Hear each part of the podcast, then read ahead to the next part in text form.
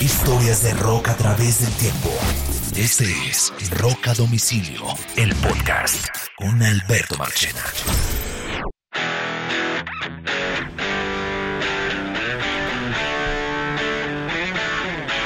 Bienvenidos a una nueva edición de Rock a Domicilio Podcast. Carlos Oñoro, quien les habla Alberto Marchena, les dan la bienvenida a este nuevo episodio que hoy tiene varios temas para hablar. Ha sido una semana, digamos, unos últimos siete días tristes para el rock. Se perdieron dos personajes importantes de los que hablaremos en el día de hoy. Fletch, Andy Fletcher de Depeche Mode. Eh, estaremos un poco recordando un poco cositas de su vida que, que fueron importantes. Y también perdimos esta semana un, un, personaje absolutamente importante dentro del mundo del rock y es el baterista de la agrupación Jess, Mr. Alan White, ¿cierto, ñoro? Así es, Marche. Bueno, en este caso sentiría yo que se van antes de tiempo según el promedio, ¿no? Correcto. Además de eso, estaremos hablando de um, Iron Maiden. Arrancó su nueva gira y le vamos a contar qué está tocando en esa gira.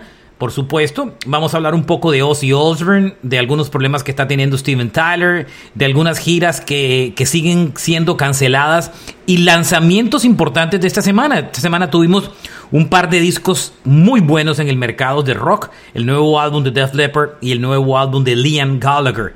Todo eso en esta edición de Rock a domicilio que se llama Semana Rock, que es el resumen de las noticias más importantes de la semana. Pero vamos a abrir con, con Andy Fletcher, con Fletch. Eh, nunca nos imaginamos eh, lo que había detrás de Andy Fletcher. Simplemente habíamos asumido que, lo, que el líder de la banda. Hay que aclarar algo en, en Depeche Mode, Oñoro, y es que eh, el líder musical de la banda es Martin Gore. Sin hasta lugar cierto punto, Marchena, ¿no? Hasta, hasta un punto de... Todos pensamos que, que al ser Martin Gore el hombre del, el hombre del sintetizador, eh, es él el responsable del sonido electrónico y, y, y, no lo es, ¿no? El proceso, el proceso de Depeche Mode es Martin se va con una guitarrita y entrega las canciones y nunca más las toca. La transformación es, era de, un equipo de, de, donde estaba también Fletcher, ¿no? Correcto. Eh, varias cosas para aclarar. Depeche Mode cuando comenzó en la década de los 80 tenía dos, dos digamos que do, dos líderes musicales, quiero aclarar, eh, que eran Vince Clark sí. y Martin Gore. Vince Clark, después de grabar el primer disco y llevar a Depeche Mode a lograr tener su primer gran éxito, que fue Just Can't Get Enough, eh, eh, Andy Fletcher se fue del grupo y formó una banda llamado, perdón, Andy Fletcher no, Vince Clark se fue del grupo Ajá. y formó una banda que se llamó Yazoo junto con Alison Moyet, muy exitosa. Tuvo un par de canciones muy importantes como Situation, como Nobody's Diary, eh, como Only You. Pero eso fue un proyecto relativamente corto porque Alison Moyet se fue a cantar en solitario y no tuvo tanto éxito. Y eh, Vince eh, y, eh, y, Andy Bell, perdón, Vince Clark se fue a formar junto con Andy Bell el Dewey Racer, que fue Racer, supremamente uf, bueno. exitoso en la década de los 80 y de los 90, pero nunca Muy llegó happy, a tener... ¿no? ¿ah? Bastante happy la música. Sí, all, era la parte techno y dance, All Amor, A Little bueno. Respect, grandes canciones. Love Bizarre Triangle. No, eso es New Order. Por eso eh, digo que esa no es. llegó a tener muchos éxitos, pero nunca Eraser logró el nivel de Depeche Mode. Eh, Martin Gore quedó no. como cerebro musical de la banda y al quedar como cerebro musical del grupo, eh, digamos que, que, um, que, la imagen que todos teníamos era de un Dave Gahan, que era un tremendo vocalista en el grupo, un Andy Fletcher, y también recuerden que ellos ellos perdieron a otro miembro importante del grupo, ¿no, Ñoro? Sí. ¿Mm? sí. Eh, es, es como, incluso hay ahí una, al parecer el hombre era muy, muy, muy importante en el sonido de la banda y nunca le dieron la posición que, que debería tener y por eso se fue, ¿no? Correcto. Si no estoy... ellos, ellos perdieron otro de los integrantes del grupo y poco a poco, digamos que fueron como, como encontrando su sonido eh, como tal. Y al final del camino, Martin Gore terminó como siendo como la base principal del, grupo, después que se fue Alan, Alan Wilder. Recuerdo que Vince Clark se fue del grupo, quedó eh, Andy Fletcher, Alan Wilder, Dave Gahan y Martin Gore como los cerebros de la banda. Y con Wilder y Fletcher y Gore y Gahan logran la etapa más exitosa comercial de, del grupo, hasta cuando ya de unos años después eh, Alan Wilder se siente un poco decepcionado y, y abandona finalmente la banda. Y, um, y, ahí hay varias cosas que no teníamos tampoco como que tan claras y era el rol que Fletch o Candy Fletcher jugaba en el grupo, ¿no, ñoro? Eh, él era... Estaba muy callado eso, ¿no? sí. Fuera de la óptica. Él, él digamos que era el hombre de los... el que mantenía unido el grupo, era el, como el callado del grupo, mantenía unido a la banda, eh, era el encargado de los negocios y de la visión comercial del grupo, negociar con compañías de discos, compañías de streaming, las giras, el merchandising, absolutamente todo. Era el cerebro. la parte de management de la banda. Exacto, era como el, Lars Ulrich de Metallica. Y em, adicionalmente también era un hombre enfrente, frente de las secuencias de muchas de las canciones del, del, disco, ¿no? De los discos de, de Depeche Mode, ¿no? Sí, así es. Era como la parte de la producción. Incluso él. Eh, em, se autodescribía como el tipo alto que está detrás, sin el que esta corporación multinacional jamás podría funcionar. De acuerdo. Muy joven. Eh, murió de 60, años, ¿no? Muy joven. No se sabe, no hay una causa todavía eh, clara de su muerte. Eh, se dice que dicen que, está, que murió de causas naturales, pero esas causas naturales no han sido explicadas.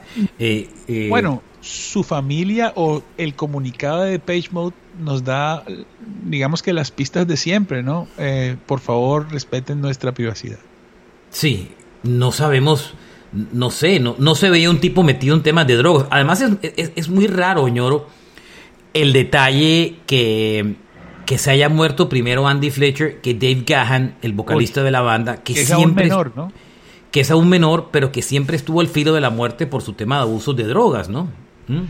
Sí, mira que eh, viendo pues todo alrededor de Andy Fletcher, las últimas entrevistas, tú lo ves bastante envejecido, eh, demasiado para su edad. Eso es algo que, que noté ahí. Sí, el pelo blanco también no le favorecía mucho. Yo le vi unas entrevistas el año pasado y no lo vi tan grave, pero, pero el pelo blanco no les no, no le favorecía mucho, ¿no? O quién sabe si será su edad, también uno, uno a saber. Otros detalles de la vida de él, este era un tipo, era el mayor de, de, mm, dos hermanos, tenía dos hermanas y un, y un, y un tenía dos hermanas adicionalmente, eh, eh, original de Nottingham, en Inglaterra.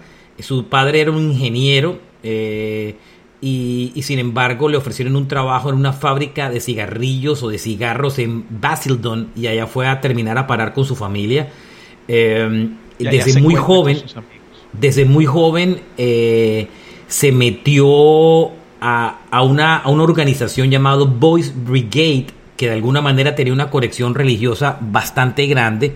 Iban a la iglesia y toda la historia. Y ahí, en esa congregación religiosa, que él iba a pensar, conoció a Vince Clark. Eh, y que después eh, sería como el inicio o la incubadora de lo que sería Depeche Mode como tal. Em, ahí se metieron en diferentes actividades como musicales, como tal.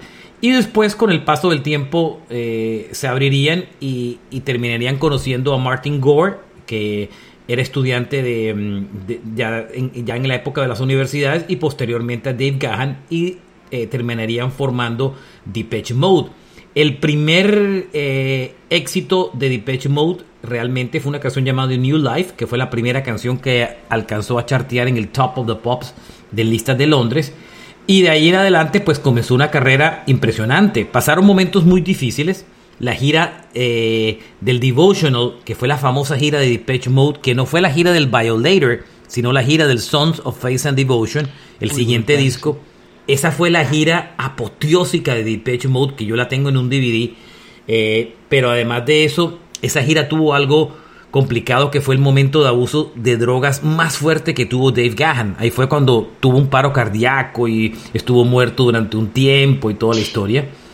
Eh, Gahan se logró recuperar y ahí fue donde Fletch logró tener un papel importante en el grupo porque fue el que logró mantener al grupo unido, porque Martin Gore en algún momento dado pues consideró de alguna manera abrirse. Fíjese que Gahan entre, Gaham y, entre y Gore, eh, tal vez por esa misma situación había fuertes diferencias. Claro, el tema de las drogas. Era el mediador. Eh, sí, este tipo era como el mediador y además aportaba musicalmente al grupo. Eh, finalmente, decir que Andy, Andrew John Leonard Fletcher nació un 8 de julio del 61 y murió un 26 de mayo del 2022 de manera absolutamente inesperada. Nadie vio venir la muerte de este hombre. Yo tuve el chance de conocerlo en un backstage, en un meet and greet cuando, cuando hicieron el último concierto en Bogotá.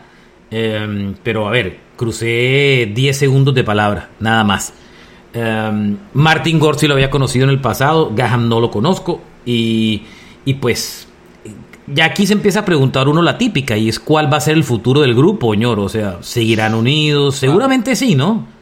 Pues ellos hoy en día tienen, yo me imagino que el, el management ya será un poco más automático, más corporativo, pero quién sabe.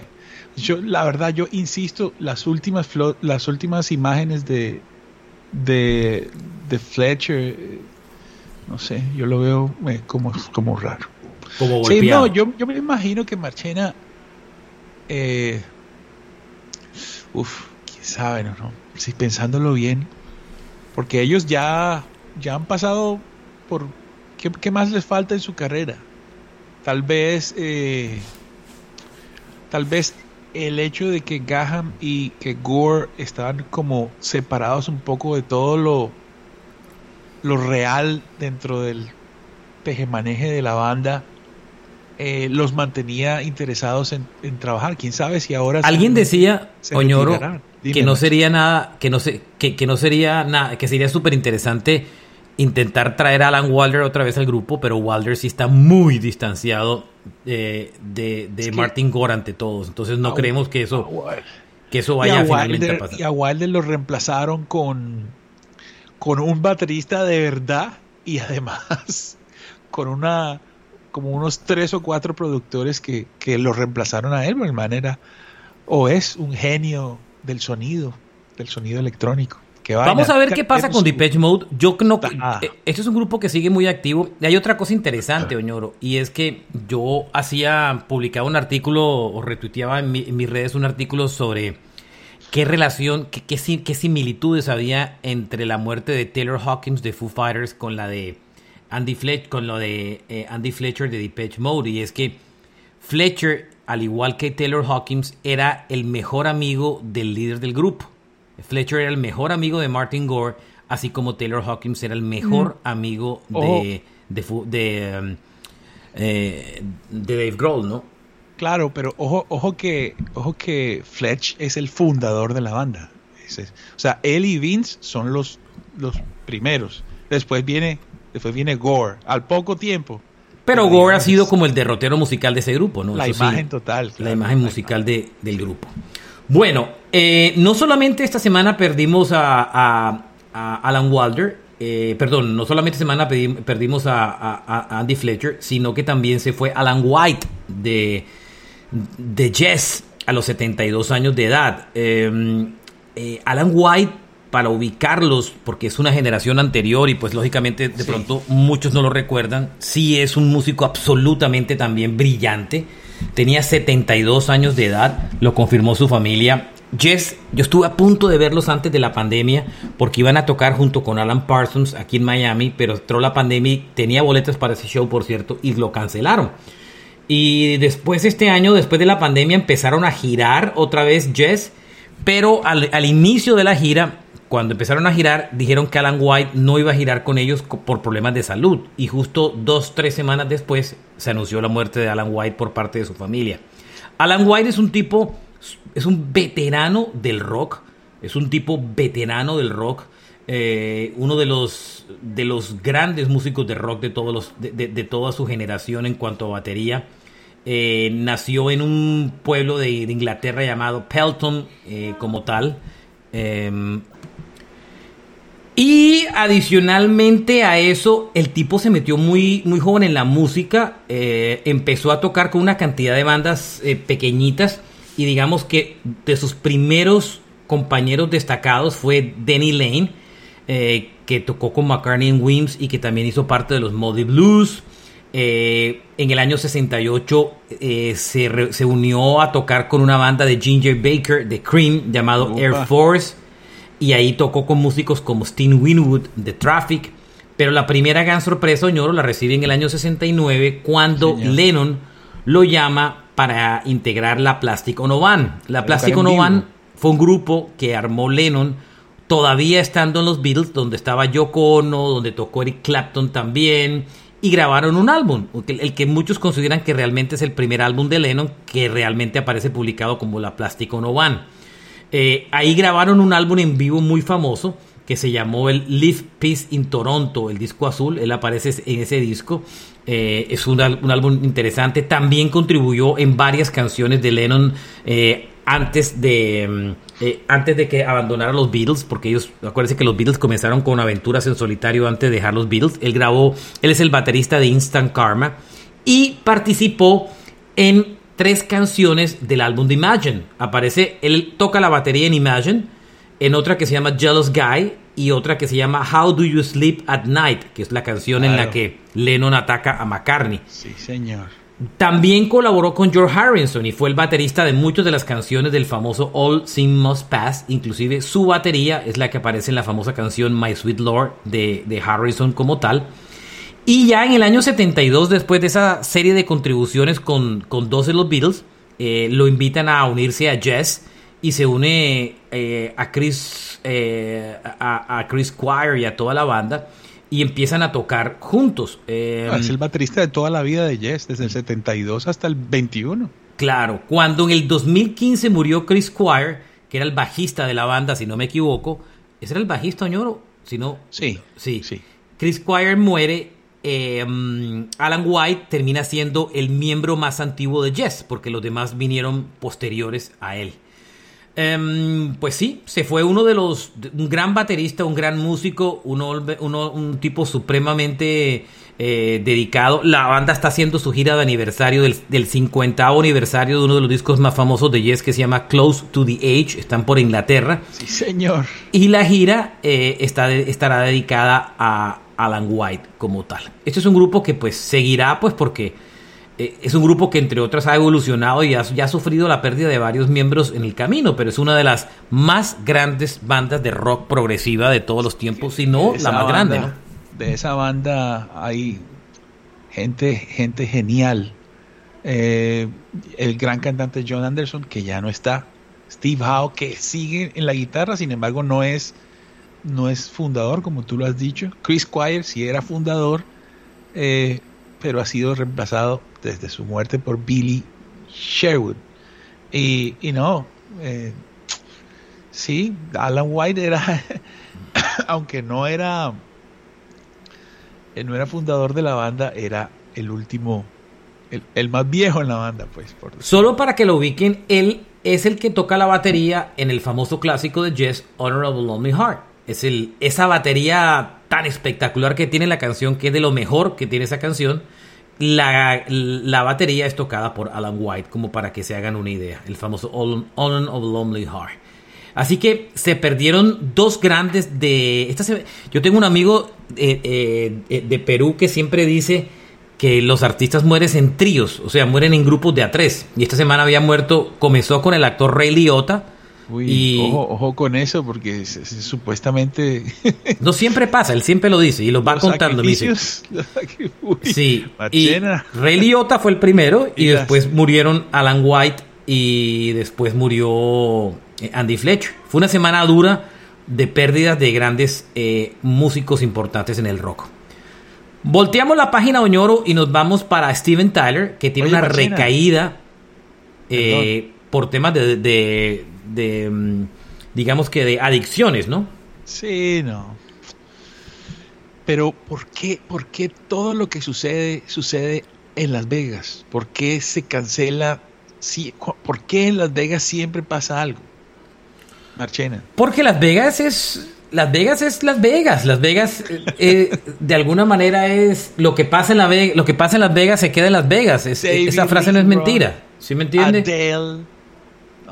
Es el sitio de las. Eh, bueno, acuérdese que varios han muerto en Las Vegas. Eh, John Entwistle murió en Las Vegas. el bajista de The Who. Y, y en Blade Runner eh, el agente está escondido en Las Vegas. Es lo único que queda. No hay agua, solo hay botellas de whisky. Pero mire una cosa, eh, Steven Tyler no cayó en rehabilitación en Las Vegas. Lo que, ni creo que habían comenzado la, residencia en Las pero Vegas. Tuvieron que cancelar un pedazo. Sí, tuvieron que cancelar la.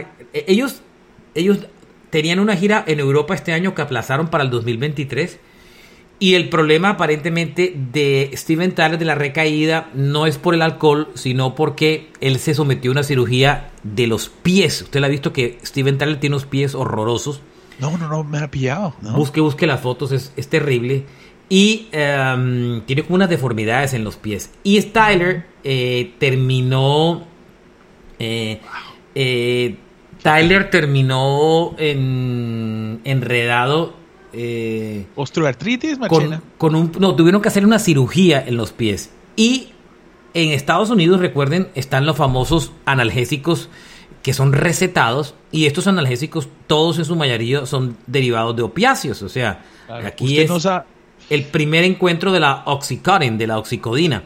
Y esta droga eh, produce una adicción muy seria y para los pacientes que tienen temas de drogas en el pasado, eh, esta droga, estos, estos opiáceos recetados médicamente son los que disparan eh, los consumos de... O sea, los vuelven a producir recaídas. mache, qué ironía. Es exactamente lo que pasaba con Joe Perry cuando estaba en Colombia. Estábamos ahí en el hotel y el empresario me decía, mira, el hombre está así por esto. Lo mismo, los opiáceos.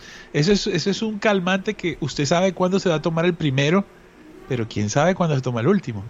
Es, el oxycontin es una droga muy complicada. Hay, una, hay varias películas. Hay una película con Michael Keaton sobre la historia de, cómo comenzó, cómo comenzaron a, infiltrar el, mundo médico en Estados Unidos.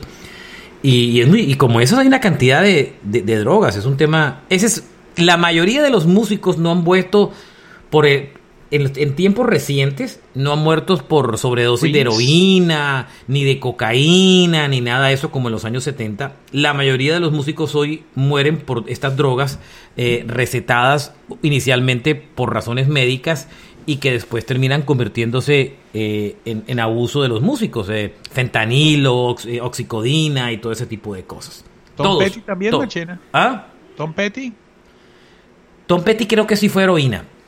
Creo que Tom Petty sí fue heroína, creo. Aunque creo que también tenía una mezcla de medicamentos muy brava porque él, él tenía pendiente o había salido o tenía pendiente un tema. Cuando usted vea a esos músicos con reemplazos de cadera y todo, preocúpese. Píllese. Oye, a propósito, Marchena, ¿tú viste bailando a, a Paul Stanley que tiene doble trasplante de cadera que le salió mal primero y que después tuvieron que volver? ¿Cómo bailaba en Bogotá?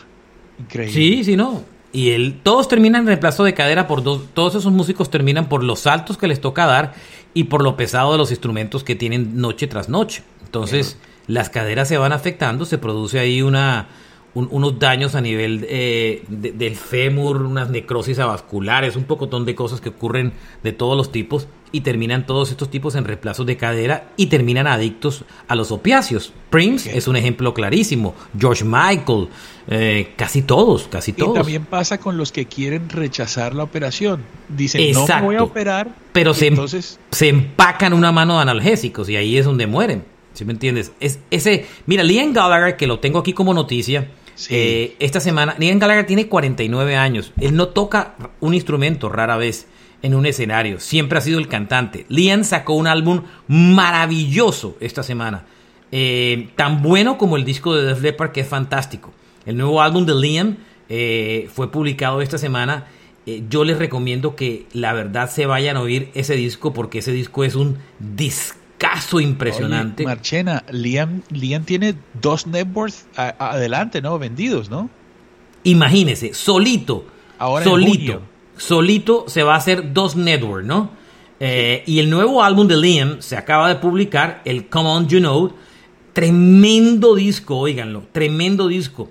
Eh, a mí me encanta una canción que fue single de ese álbum y que me parece que es, que es espectacular de ese disco, eh, que yo les digo que es, que de las mejores que yo le he oído, que se llama Everything is, Everything is Electric. Esta canción me encanta, pero ese disco es espectacular. Óiganse ese álbum nuevo de, de, de Liam Gallagher y como usted lo dijo, ñoro, se va a hacer dos network.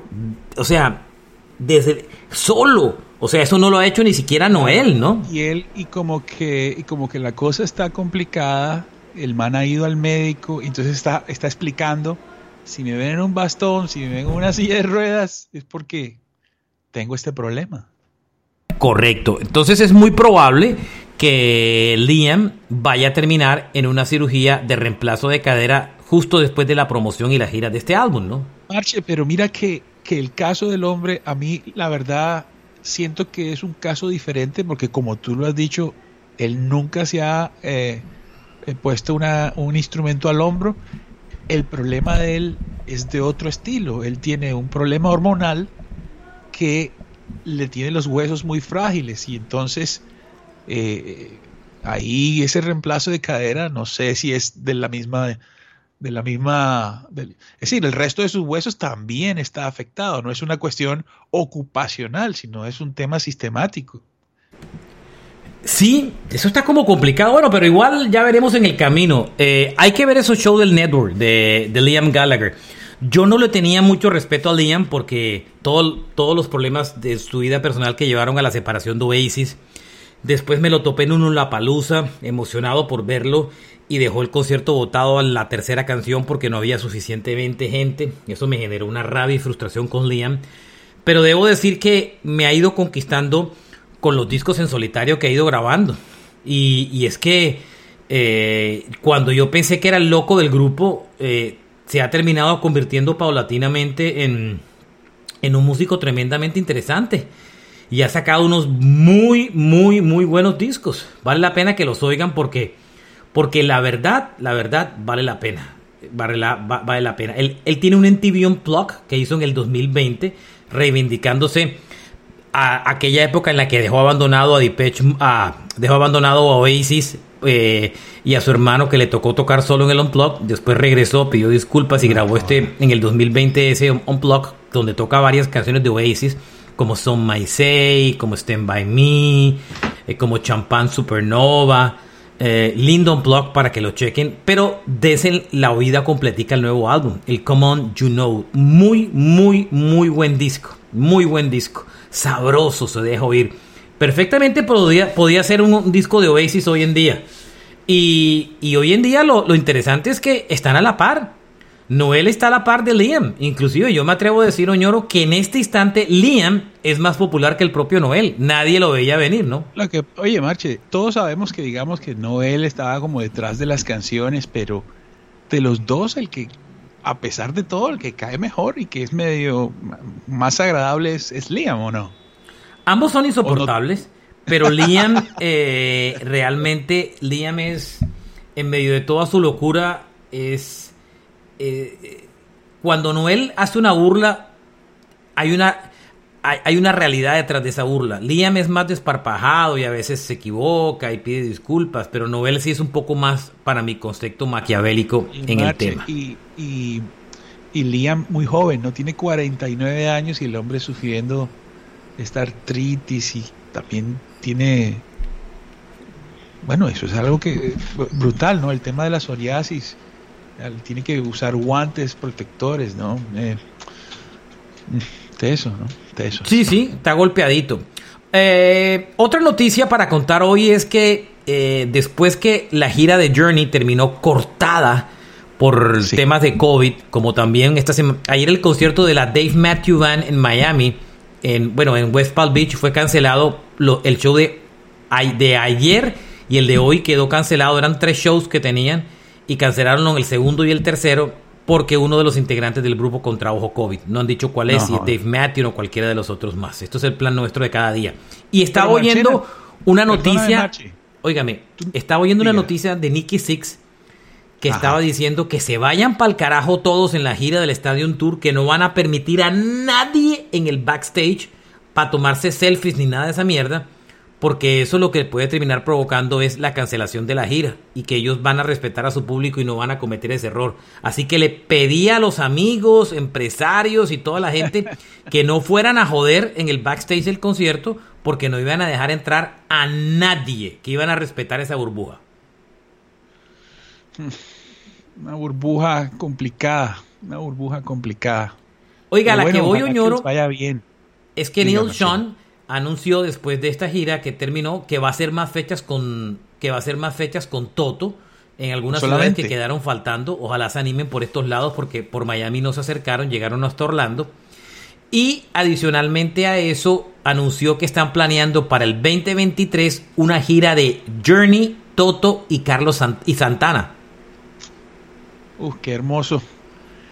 Marche, y también está diciendo que quieren venir a Sudamérica con Toto. Eso lo dijo, que quieren venir con Sudamérica, que quieren venir a Sudamérica con Toto. Eh, Oñoro, vamos llamando. llamando, Oñoro. Usted tiene ahí la conexión con Toto. Oiga, yo fui el que traje a Toto. Qué bueno, ¿verdad? Oye, Marchena, pero mira, mirando Spotify, Journey tiene 14 millones de escuchas. ¿Cuántos crees que tiene Toto? Eh, con la popularidad de África, por ahí como unos 10 o 12. 13.6 millones. O sea, están ahí, están al ladito. En escucha, es que, es que lo de África es una cosa muy hijo de madre. Es a nivel de Don't Stop Believing, ¿se me entiende? Esas dos canciones le han dado un recorrido a esas, a esas bandas impresionante, señor. Y, estos, y esto que son bandas que no nacieron en la época del streaming, que sus oyentes naturales no son consumidores de streaming. Sí, no, increíble. Y Toto, diría yo que Toto no es un poquito más intelectual musicalmente, no es tanto como Journey, pero tiene unas canciones fabulosas. Ellos son muy jazz. Yo creo que eh, eh, a pesar pues de la guitarra de Steve Lucas, el tan rockero, ellos son muchísimo, un nivel, sí, ellos más, más hacia el jazz, ¿no? Pero tiene unas canciones, la locura. Hold the line. ¿Ah? Me cambio de, eh, de artista y me voy para Ozzy Osbourne Ozzy eh, ha anunciado esta semana en una entrevista para la televisión que le queda, que está por sacar disco entre otras cosas, pero que le queda una cirugía pendiente. Otra cirugía pendiente en su cuello. Dice, yo no puedo caminar apropiadamente por estos días. Eh, tengo terapia física cada mañana. Eh, logro mejorar un poco, pero todavía no estoy cerca eh, del nivel que quiero y esto me impide poder salir a girar. Eh, recuerden que eh, em, en, diciembre 8 del 2003 se montó como una en una moto y tuvo un accidente en su casa en Londres y ahí fue donde ocurrió el accidente que lo tiene enredado. Em, se volvió a caer hace poco. Tenía 55 años en esa época. Ese accidente fue en el 2003, imagínense, señor. Han pasado 19 años, prácticamente 20 desde ese accidente. En esa época tenía 55 años, que estaba muy joven. Hoy en día tiene 77 años y, pues la, lesión le sigue produciendo muchísimos problemas, señor. Sí, pero sabes, él, también tuvo una caída en el 2019, a principios de año. el hombre se cayó y tal vez eso se ha sumado a a todo, a todo esto que está pasando, ¿sabes? Eh, brutal, sí, no, no, no. Así que los que... los que queremos ver a Ozzy otra vez en vivo, yo creo que no lo vamos a ver de, manera tan rápida por ahora, ¿no? Yo creo que eso se va a demorar un poco, un buen tiempo, ¿no? No, no lo veo como de la noche a la mañana que finalmente vaya a pasar. Ozzy, yo, ese es ese es algo que yo he tenido en mi mente mucho tiempo, desde que Ozzy se puso a pelear con una empresa por tocar en el Forum de Los Ángeles. Eh, las cosas al hombre le han salido. Primero una mano que tenía una infección, después una vaina de respiratoria. Ha sido complicado. El, eh, bueno, esperemos que se recupere y que pueda tocar su música me gusta. Vamos a hablar ahora para cerrar ya el programa de Iron Maiden que arrancó la gira The Legacy of the Beast Tour. La gira que pues fue interrumpida lamentablemente por, por el tema del COVID. Y arrancó, y arrancó en Croacia eh, el 22 de mayo. Tocaron, no sé si fue el primer concierto, pero sí como que fue, creo que sí fue el reinicio de la gira. Y ahí ocurrieron varias cosas interesantes. La primera sorpresa es que Paul Diano, el primer vocalista de la banda, estaba en el backstage y se saludó. Y estuvo en el backstage y saludó a Steve Harris. Y el video apareció en todas las redes, soñoro. Eh, Paul Diano, que ha tenido serios problemas de salud en silla de ruedas, se veía un poco ya más recuperado, ¿no, señor? Hace siete años Paul Diano está en silla de ruedas porque tiene problemas entre dentro de los problemas que tiene, al parecer no tiene rótula o está vuelto nada, las rodillas eh, no lo dejan caminar, supuestamente necesita dinero para, para operarse. Y hay una empresa que, que lo está apoyando, entonces él dio un concierto gratis en la misma ciudad donde tocaba Maiden, si no estoy mal, un día antes o algo así. Y entonces ahí como que hubo un encuentro. De acuerdo. Recuerden que él tocó en el primer álbum de la banda, en el Killers, y después eh, fue reemplazado por Bruce Dickinson, ¿no? Sí, los dos primeros discos, la verdad, una gran voz, es como una especie de, de Ian Gillan, pero más pesado. Uf, tremenda voz, obviamente el hombre era bastante desordenado y lo ha demostrado a través de su, de su carrera. Eh, lástima, ¿no? Eh, wow, pero es, es, un grande. Y ese, ese encuentro eh, estuvo bonito. Sí, bonito. Oiga, Oñoro, quería reemplazar el set list de Iron Maiden de la gira de Legacy of the Beast. Ellos habían dicho que no iban a tocar en, la gira nueva canciones del Senjutsu y por lo contrario, abrieron el concierto tocando tres canciones del Senjutsu. Tocaron Senjutsu, Stratigo, que me encanta, y The Brightness on the Wall.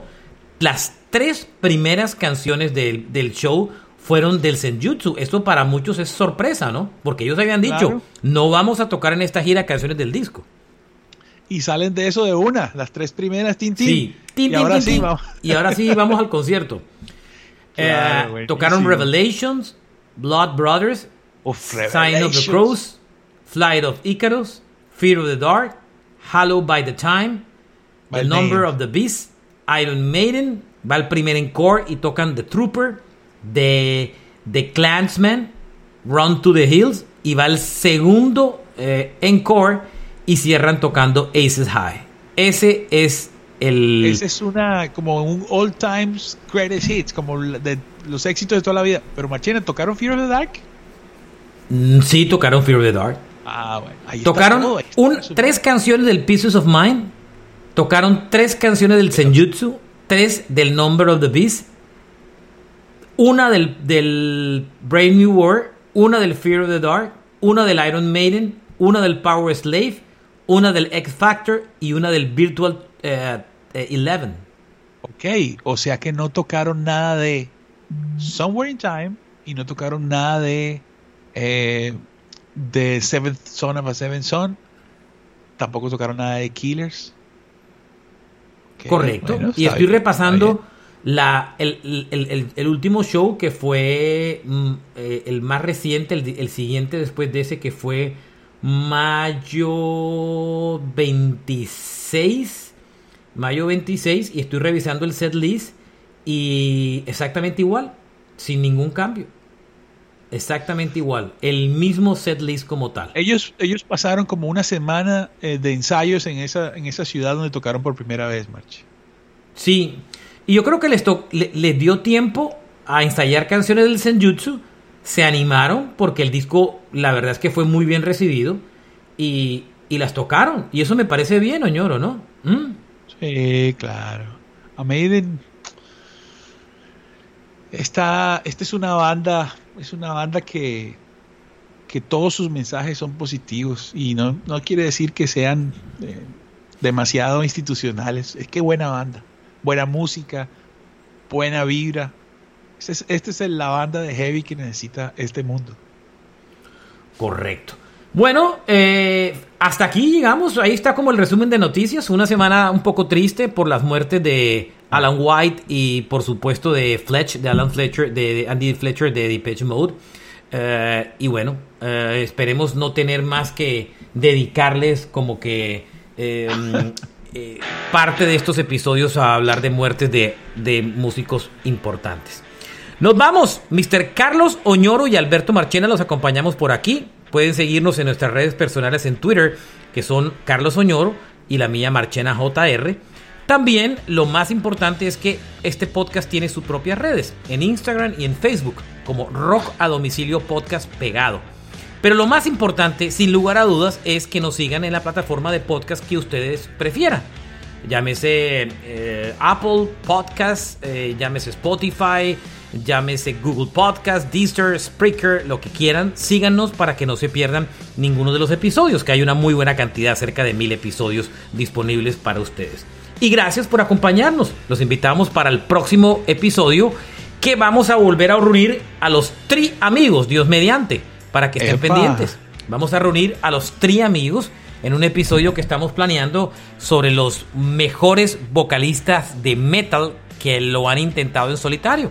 Entonces, eh, vamos a unir a los tri amigos para ese episodio especial. Estén pendientes. Gracias. Chao, Mr. Oñoro.